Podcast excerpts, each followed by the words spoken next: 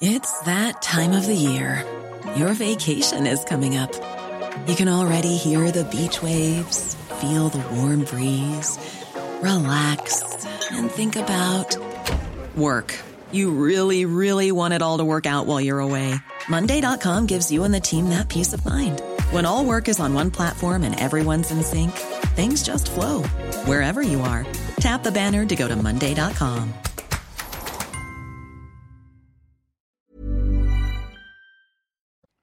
Bonjour, aujourd'hui je répondrai aux questions de Sacha sur le sommeil, sur l'importance de bien dormir.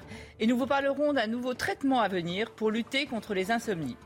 Puis avec le docteur Martin Blachier, nous nous intéresserons au bio et à ses promesses sur notre santé. Info ou intox, on vous dit tout dans quelques instants.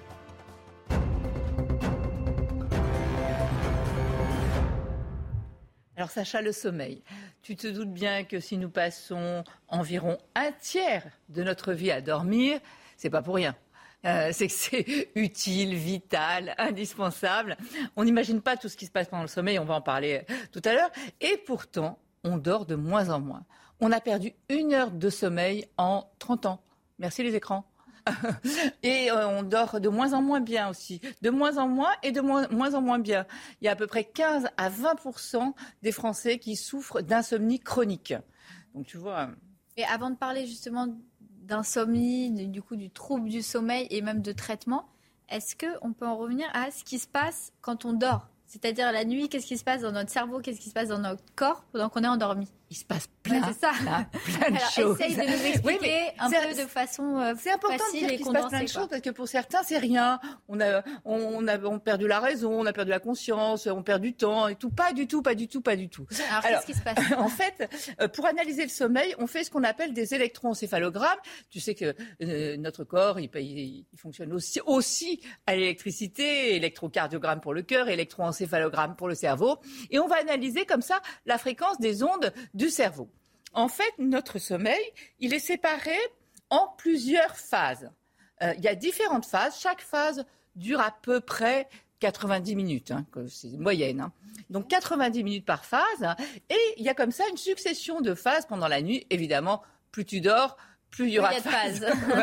Tu t'en doutes. Mais ces phases ont toujours à peu près. Et, dans ces phases, il y a plusieurs types de sommeil. Alors, évidemment, ça va passer d'abord de l'éveil. Les phases, c'est ce qu'on appelle les cycles. Voilà, les cycles, les phases du sommeil, les cycles du sommeil, tu as raison. Et donc, dans les cycles, il y a plusieurs formes de sommeil. Il y a plusieurs, voilà, il y a des sommeils différents. Il y a d'abord, euh, pour commencer, et tu vas passer de l'éveil au sommeil, évidemment. Donc, il y a ce qu'on appelle le sommeil lent, léger. Le sommeil lent, léger, en fait, c'est euh, tu, tu, tu, dors, mais euh, pas encore vraiment profondément. Hein, c'est comme son nom l'indique. Donc ça veut dire que dès qu'il y a quelqu'un qui parle à côté, euh, une porte qui claque, un bruit, n'importe quoi, hop, hop, hop, tu te réveilles. Donc ça, c'est ce sommeil-là, euh, c'est celui qui est le plus, en, en termes de, de, de temps, si tu veux, c'est celui qu'on a le plus longtemps dans la nuit. Euh, c'est 40 à 40, plus de 45% du temps du sommeil total. Hein. Durée, ouais, c'est ouais. Donc Ça, c'est le sommeil lent léger. Ensuite, tu vas passer dans une phase que l'on appelle le sommeil lent profond. Là, tu dors. Euh, Alors là, tu dors, mais profondément, tu vois. Euh, mais Là, ce qui se passe, en fait, il y a plein de choses qui se passent. Ton, tonus musculaire, il est encore un peu présent, mais ton cerveau, il, il, fonctionne un peu moins bien. Mais en revanche, Enfin, ça se voit moins à l'électro. Les phases, elles sont lentes. Mais en revanche, il se passe plein de choses dans le corps. Ah, c'est là que tu vas récupérer, c'est le sommeil récupérateur. C'est là que tu vas régénérer tes cellules. C'est là qu'il y a des hormones qui vont être fabriquées. L'hormone de croissance, c'est pour ça qu'il est très important de bien dormir, surtout pour les enfants, pour bien grandir. Euh, l'hormone qui va réguler ton poids. Donc c'est pour ça que dès que quelqu'un a un problème de poids, on va lui demander s'il a ou pas des problèmes de sommeil, tu vois. Euh, donc c'est là que notre immunité va se construire. Enfin, tu vois, tout un tas de choses qui se passent pendant le sommeil. Donc euh, ceux qui disent qu'il se passe rien pendant le sommeil, non. Ça c'est après la phase de sommeil léger. Voilà, sommeil lent profond. Après le sommeil paradoxal. Alors Déjà, pourquoi paradoxal? Lent, euh, léger et lent profond, on comprend, mais alors paradoxal Alors, le sommeil paradoxal, il est paradoxal pourquoi? Parce qu'en fait, notre cerveau, les ondes, ça n'arrête pas, ça n'arrête pas, ça n'arrête pas. pratiquement Pendant qu'on euh, dort. pendant qu'on dort, pratiquement les, les mêmes zones que pendant l'éveil. Hein. Tu vois, quand, tu- quand on regarde un schéma, on, on voit bien que les ondes, c'est pratiquement à peu près la même fréquence, la même rapidité que pendant l'éveil. Et notre corps, lui, par contre, il bouge pas. Il fait rien. Il est, il y a plus de tonus musculaire du tout. Ça ne t'est pas arrivé ou ça t'est peut-être arrivé, je ne sais pas. Quand on porte un enfant, euh, vous savez, quand il est en sommeil profond, vous le portez. Il, je sais pas, il a deux ou trois ans, il fait quelques kilos. Vous avez l'impression qu'il pèse une tonne. C'est simplement parce que il y a plus du tout de tonus musculaire. C'est le sommeil paradoxal. Donc le cerveau à fond, les yeux qui bougent dans tous les sens, des mouvements oculaires. Non, pas, pas 360, qui bougent dans tous les sens. Et, euh, et donc là, c'est tout ce qui est cognition. C'est la récupération cognitive. C'est-à-dire qu'en fait, c'est là en fait où tout va s'organiser, où les émotions, euh, tout va se mémoriser, euh, ça on garde, ça on, ça on oublie, ça c'est pas la peine. C'est la phase des rêves aussi. En fait, tu vois, c'est plutôt tout ce qui est vraiment cognitif. L'autre, la première partie, c'est plutôt tout ce qui est régénération physique, Oui. organes, cellules, etc. Et l'autre, c'est plutôt tout ce qui est cognitif. Voilà. Et, et en durée, ce qui est important aussi, c'est de comprendre que le les sommeils n'ont pas la même durée en fonction du moment de la nuit. Au début, tu vas avoir plus de sommeil lent euh, profond, et à la fin de la nuit, c'est au contraire le sommeil paradoxal qui va être plus long. Donc ça veut Tu dire si, si tu finis pas ta nuit, tu n'auras pas ce sommeil-là pour récupérer euh, tout ce qui est, euh, Exactement. Si on dort, euh, si on se réveille trop tôt, trop tôt, ouais. on aura moins tout le travail de cognition, de mémorisation, euh, de rangement, de tri, de, de fonction cognitive qui sera lui un petit peu moins moins long, donc le travail sera moins bien fait. Et pour avoir un, un bon sommeil. Et on s'éveille, j'ai oublié de le dire, et on se réveille entre chaque phase. Ah oui, En entre, fait, chaque cycle. Entre chaque cycle, il y a un petit moment d'éveil. Alors ceux qui vous disent, Ça veut dire qu'on se réveille pendant la nuit. euh, Voilà, entre on se réveille entre 90 chaque minutes. cycle. Donc s'il y a six cycles dans la nuit, ce sera six éveils. Donc quand les gens vous disent "Oh, j'ai pas bien dormi, je me suis réveillé", eh ben non, c'est tout à fait normal de se réveiller dans la nuit. On se réveille et on s'endort hein. Mais voilà, certains s'en souviennent, d'autres non. Et, et pour bien dormir, il faut avoir un sommeil de, de combien de temps? Je pense que ça dépend aussi un peu des gens, mais il doit y avoir, je sais pas, une moyenne de temps pour avoir un sommeil bah, du coup Ah. bien récupérateur. Ça va déjà dépendre de ton âge. Oui. un bébé, par exemple, Il dort est beaucoup. en pleine construction, c'est-à-dire toutes les synapses, toutes les, tout, tout ça, tout, tout ce qu'il apprend toute la journée. T'imagines pas le nombre d'informations nouvelles hein, qu'il va falloir stocker, mémoriser, etc. Donc évidemment, plus le corps aussi, où il va falloir aussi euh, que ça travaille. Donc il a besoin de 20 heures de sommeil. hein. Donc euh, tout petit, on a besoin vraiment de ces 20 heures de sommeil. Et c'est essentiel pour les enfants de les laisser dormir. Ils en ont réellement besoin pour se construire, pour se construire et cérébralement et physiquement. hein. Donc, ça, pour après, ça diminue au fur et à mesure de l'âge. Les Ap- personnes âgées, elles dorment pas beaucoup. Alors ça, c'est une idée reçue. En fait, c'est pas que les personnes âgées dorment moins, c'est qu'en fait, le sommeil est plus, la part de sommeil léger est plus importante. Donc, qui dit sommeil léger, réveille dit plus réveil plus facilement. facilement. D'accord. Donc, c'est plutôt le sommeil léger qui est plus long, plus important, un peu moins de sommeil euh, lent profond, un peu moins de sommeil paradoxal. C'est aussi que bien souvent, elles sont moins actives la journée. Donc, Moins euh, fatiguées. voilà. le soir. Euh, c'est aussi que bien souvent elles font des siestes euh, l'après-midi, tu sais, c'est, c'est agréable. Et puis euh, malheureusement, euh, parfois il y a des douleurs, euh, des maladies, etc., qui empêchent de dormir. Donc il y a plusieurs raisons, mais en fait elles dorment quand même, mais c'est pas la même qualité de sommeil. Voilà. Et, et pour un adulte, la moyenne de sommeil, c'est quoi? Alors la moyenne, on va dire que c'est entre 7 et 8 heures, c'est bien, c'est, bon de dormir. Après, euh, on- je te le disais, on a perdu une heure de sommeil, on est passé à 6h41 en, moy- en moyenne hein, Ouais. de sommeil euh, chez les Français. On était avant à, à 7h41 il y a une trentaine d'années. Donc ça, c'est à peu près la moyenne. Mais après, il y a des petits dormeurs et il y a des grands dormeurs. On sait qu'il y a 1% de la population pour lesquels 5 heures de sommeil, ça leur suffit, tu vois. Donc, euh, Mais pour la majeure partie, s'ils dorment pas assez, qu'est-ce que ça fait? Qu'est-ce que ça a comme conséquence sur bah, les cycles dont tu nous as parlé et du coup sur notre santé? Bah, de toute façon, c'est tellement essentiel le sommeil que ah si on te prive de sommeil, tu meurs. Hein. On a fait, bah, Alors, sans priver de sommeil, si, on, est, pas assez... si on est en dette de sommeil, les conséquences peuvent être redoutables parce que, comme je te le disais, il se passe tout un tas de choses dans le sommeil. Encore une fois, si on passe un tiers de sa vie à dormir, c'est pas par hasard, c'est qu'il y a une raison. Donc euh, là, on a mis les principales euh, euh, conséquences d'un mauvais sommeil. Tu vas être, il y a une baisse de l'immunité puisque notre immunité, elle se construit, elle se renouvelle pendant le sommeil tu vas avoir du surpoids, de l'obésité, du diabète. Ça augmente les risques. Ça augmente tous les risques de, toutes ces maladies, des maladies cardiovasculaires. Ça augmente le risque de cancer. Tu vas avoir des troubles de l'humeur. Quand tu as mal dormi, tu es de mauvaise humeur le lendemain matin. Hein. Des troubles de l'humeur, une fatigue et une grosse, la, la plus grosse cause d'accident, enfin une cause importante d'accident, notamment de la voie publique, c'est le manque de sommeil.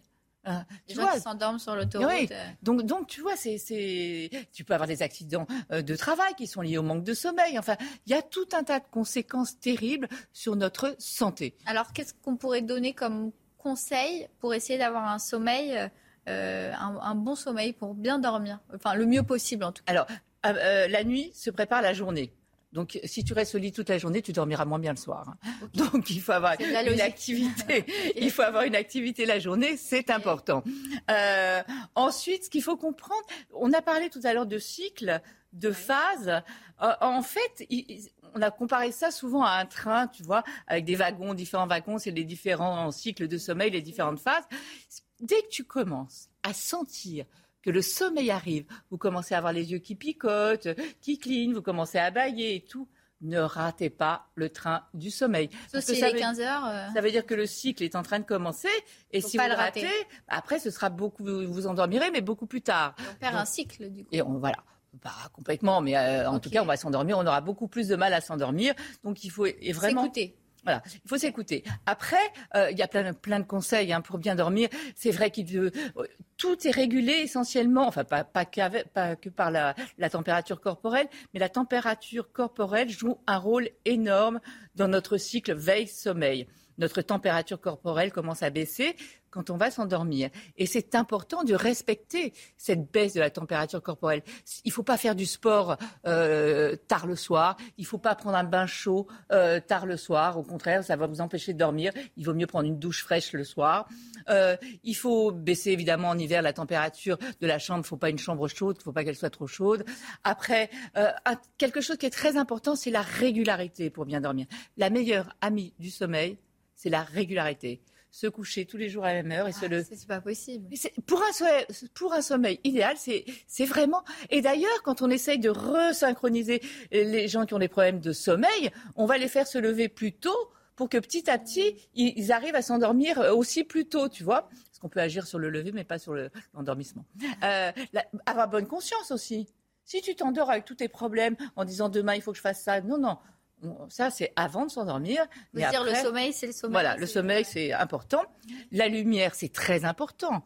Euh, il y a ce qu'on appelle l'hormone du sommeil, la mélatonine, qui va se déclencher, qui va vous aider à dormir une fois que la luminosité baisse. C'est pas par hasard qu'il y a jour et nuit dormir la nuit, pas le jour. La nuit et pas le jour. donc voilà. Donc évidemment, on n'allume pas les lumières en grand, c'est pas Versailles le soir. Hein. On évite les fameux écrans pour la lumière bleue. Ça, on le répète tout le temps. Mais, bon, avant de se coucher, on est tous sur. Euh, mais il faut pas. Voilà, il faut pas. Il faudrait pas. Euh, donc voilà les petits conseils euh, pour pour Mieux bien dormir. bien dormir. Si malgré ça, euh, on a du mal à dormir ou bien on a des insomnies. Ou... Je ne parle pas de quelqu'un qui veut euh, pas dormir parce que euh, il, a, il, il a envie de rester éveillé toute la nuit. Mais je parle de quelqu'un qui a du mal à dormir. Est-ce qu'il peut prendre des médicaments, des somnifères? Comment ça Alors, il y a, d'abord plein de choses à faire avant les médicaments. Hein. Il y a de la sophrologie, de la relaxation, de la mélatonine qui est justement. Ça existe en médicaments aussi ou en complément alimentaire. Ah, l'hormone Après, ce qu'il faut comprendre, c'est que les somnifères qui sont utilisés depuis une trentaine d'années, eux, en fait, ils agissent sur la structure, sur l'architecture du sommeil dont on vient de parler. Hein ils agissent là-dessus, c'est-à-dire qu'en fait, ils vont, le sommeil ne sera plus récupérateur. C'est-à-dire qu'en fait, ils vont augmenter la quantité de sommeil léger, mais ils vont diminuer la quantité de sommeil long profond et de sommeil paradoxal. Donc, certains neurologues disent même que c'est pas euh, des somnifères, ce sont des anesthésiants. Votre cerveau est comme anesthésié. Donc là, l'idée d'un nouveau médicament qui devrait arriver dans les mois à venir, c'est justement de ne plus agir sur cette architecture du sommeil. J'en profite quand même pour rappeler que normalement, les recommandations pour les somnifères, c'est pas plus de quatre semaines. dans la vraie vie, c'est pas du tout comme ça que ça se passe, mais ce sont les recommandations. Là, donc, l'idée de ce nouveau traitement qui devrait arriver dans les mois à venir, c'est de ne pas agir sur la structure du sommeil, mais d'agir en fait sur l'éveil, notamment sur une lutter contre une hormone de l'éveil qu'on appelle l'orexine. Et donc, ça agirait à ce niveau-là et pas sur la structure du sommeil. Il va sortir dans quelques mois, on verra. Voilà tout ce qu'on pouvait dire sur le sommeil, mais il faut comprendre qu'on ne perd pas son temps à dormir. Ce n'est pas du temps perdu, c'est du temps gagné. Ce n'est pas une variable d'ajustement, le sommeil. Il se passe tellement de choses, on en a besoin pour bien vieillir en bonne santé. On retrouve dans quelques instants le docteur Martin Blachier et on va parler du bio.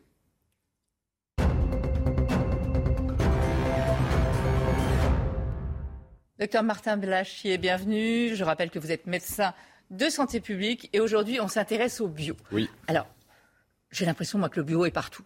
Des magasins de bio partout, euh, il y en a partout, les couches sont bio, les petits pots pour bébés sont bio, le café est bio, la viande est bio, les légumes sont bio. Qu'est-ce que ça veut dire bio?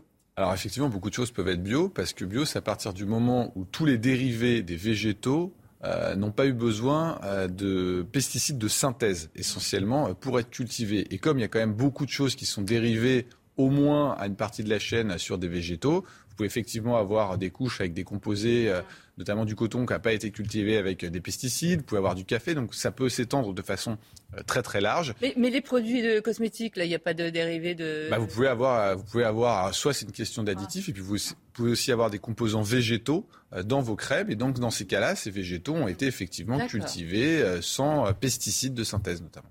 D'accord. Donc la, la, définition, c'est pas de pesticides de synthèse. Essentiellement. Et les additifs alimentaires, il y en a ou pas? Alors, il y en a moins, il y a moins d'additifs euh, alimentaires. Pareil pour les animaux. Alors non, l'essentiel c'est qu'ils n'ont pas mangé de végétaux ah où il y a eu des pesticides de synthèse. Et puis il y a aussi une utilisation plus modérée des antibiotiques. Il n'y a pas pas d'antibiotiques, mais il y a moins d'antibiotiques systématiques. Mais la base quand même du bio, c'est ces histoires de pesticides de synthèse qui sont utilisés euh, pour avoir une agriculture avec un meilleur rendement. Et, c'est sérieux ou tous les labels bio, il y en a qui sont plus ou moins respectueux, d'autres moins Alors aujourd'hui, il, il y a un grand label bio, c'est le AB, Agriculture biologique, qui est un label français qui maintenant est devenu européen, et c'est le label qui fait foi. C'est un label euh, qui est très contrôlé, et même quand ce sont des produits bio qui viennent en dehors de l'Union européenne, normalement ce label vérifie dans les conditions de production qui ont été faites en dehors de l'Europe que les normes européennes de ce label-là soient bien respectées. Donc normalement, c'est un label qui est plutôt fiable. Et c'est compliqué pour les agriculteurs hein, d'arriver à faire tout ça. J'imagine que c'était plus facile d'utiliser des, ces pesticides de synthèse. Euh, évidemment, mais c'est plus compliqué, surtout c'est plus cher. Vous avez des rendements qui sont bien moins importants, même si on augmente les rendements, même avec euh, le, bio, parce qu'on utilise par exemple des, euh, des substrats qui viennent des, végétaux, donc qui ne sont pas nécessairement de synthèse, mais c'est aussi pour ça que c'est plus cher. le bio. quand vous dites c'est plus cher, pardonnez-moi, quand on regarde l'augmentation moyenne, c'est combien vous m'avez dit 75%.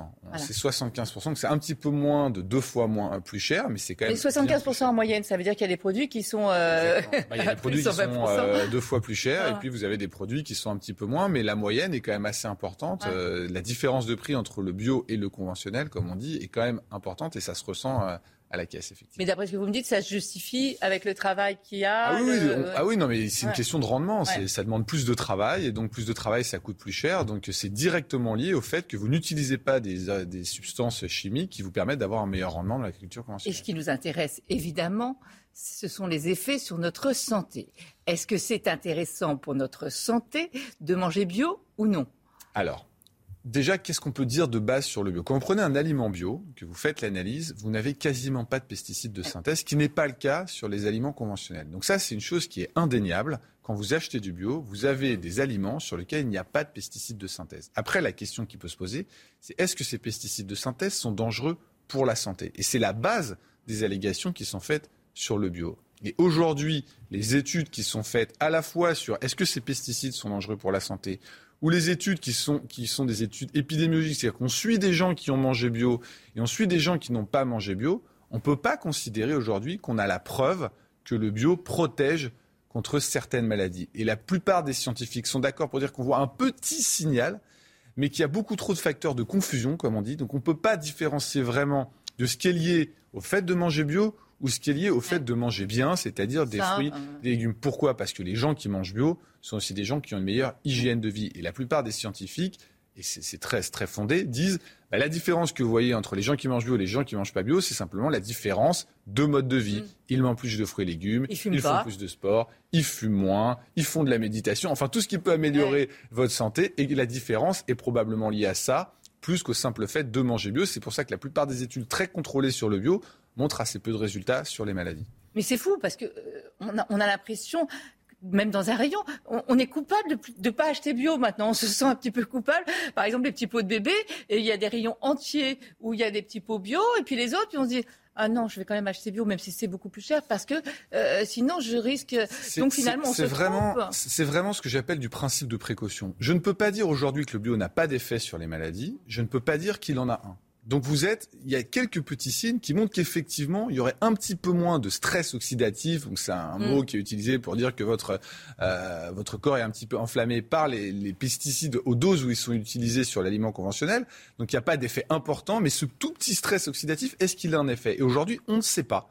On ne sait pas. C'est pour ça qu'on est sur du principe de précaution, mais on n'a pas du tout un niveau de preuve suffisant pour dire que ça a un impact sur les maladies. La preuve en est, c'est que manger bio n'est dans aucune recommandation nutritionnelle en France Ah, pas ou dans les autres pays. Mais pourtant, ils- veulent instaurer le bio dans les cantines, donc mais il n'y a pas de recommandation. Si vous prenez le plan de national euh, de nutrition français, vous avez mangé 5 fruits et légumes Ouais. par jour, vous avez pas mangé trop de graisse, vous avez faire du sport, vous avez euh, mangé, euh, mangé moins de sel, mais vous n'avez pas de mention euh, du bio. Et tous ces éléments-là, trois produits laitiers par jour, ce sont des éléments sur lesquels on a des études scientifiques extrêmement solides qui montrent qu'effectivement, ces conseils-là sont liés à une baisse de l'occurrence d'un certain nombre de maladies qui sont essentiellement les maladies, euh, les infarctus, les AVC, aussi le cancer, certaines maladies inflammatoires. Et le bio n'en fait pas partie, tout simplement parce qu'on n'a pas la preuve suffisante pour montrer que manger bio limite l'apparition de maladies, euh, quelles qu'elles soient. D'accord. Donc j'en reviens à mes recommandations puisque je crois qu'il est prévu euh, de faire plusieurs repas, euh, que le- pratiquement euh, toutes les cantines soient bio dans, dans- dans plusieurs années. hein. Donc pour l'instant, ce n'est pas encore recommandé. Alors pour des raisons nutritionnelles. Après, vous savez, le bio, euh, ça a des allégations qui ne sont pas que pour l'homme et sa santé. Il y a aussi l'environnement. C'est a bon pour la planète de manger bio? Alors, cultiver ça, encore une fois, euh, a priori, il y a des côtés positifs, comme sur la biodiversité, parce que les pesticides ont quand même un Ah oui. effet sur, euh, Sur les- un les certain nombre d'animaux, les abeilles, enfin voilà, ça, ça a été euh, l'eau. dans- De l'autre côté, si vous cultivez bio, vous avez besoin d'utiliser plus d'espace. Et le fait d'utiliser plus Ah. d'espace parce que vous avez un moins bon rendement peut limiter, par exemple, certaines zones de forêt ou peut faire que euh, vous avez de, devoir cultiver plus de terre, ce qui peut contribuer au gaz à effet de serre de façon plus Ah ouais. importante. C'est toujours pareil sur l'environnement, c'est extrêmement Ouais. complexe. Vous gagnez sans doute d'un côté avec le bio, mais c'est possible que vous perdiez sur d'autres effets, notamment sur le réchauffement climatique. Alors, si vous deviez nous donner des conseils, euh, aux téléspectateurs bien sûr, et à moi aussi, euh, on, on mange bio vraiment, ça devient un peu, euh, j'allais dire une religion, mais vous voyez ce que je veux dire, ou on peut très bien euh, se contenter des recommandations que vous nous avez euh, montrées. euh, Alors, à si, si je vous devais vous donner mon avis, je, je partirais sur une polémique qu'il y a eu aux États-Unis. Il y a des chercheurs d'Harvard qui ont publié une étude et ils ont dit manger des légumes s'ils ne sont pas bio euh, n'a pas d'intérêt. Et ça fait un tollé en fait dans la communauté scientifique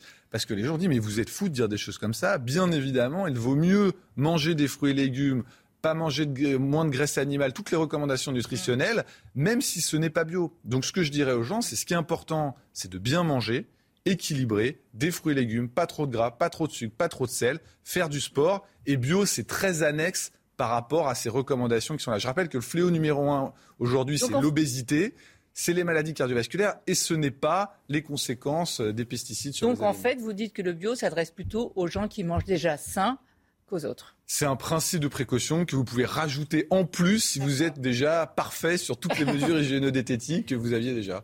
Merci pour toutes ces précisions sur Merci le à bio. vous. Merci à vous de nous avoir suivis et rester en notre compagnie. L'info continue sur CNews.